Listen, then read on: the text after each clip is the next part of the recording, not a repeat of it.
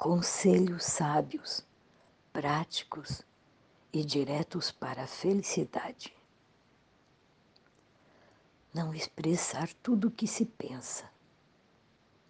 Ouvir a todos, mas falar com poucos. Ser amistoso, mas nunca ser vulgar.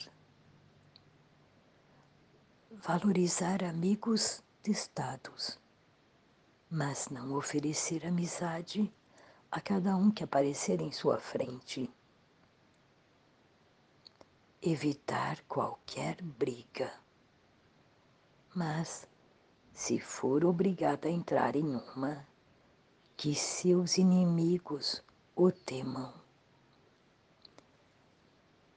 Usar roupas de acordo com a sua renda, sem nunca ser extravagante não emprestar dinheiro a amigos para não perder amigos nem dinheiro. E por fim, ser fiel a si mesmo para jamais ser falso com alguém.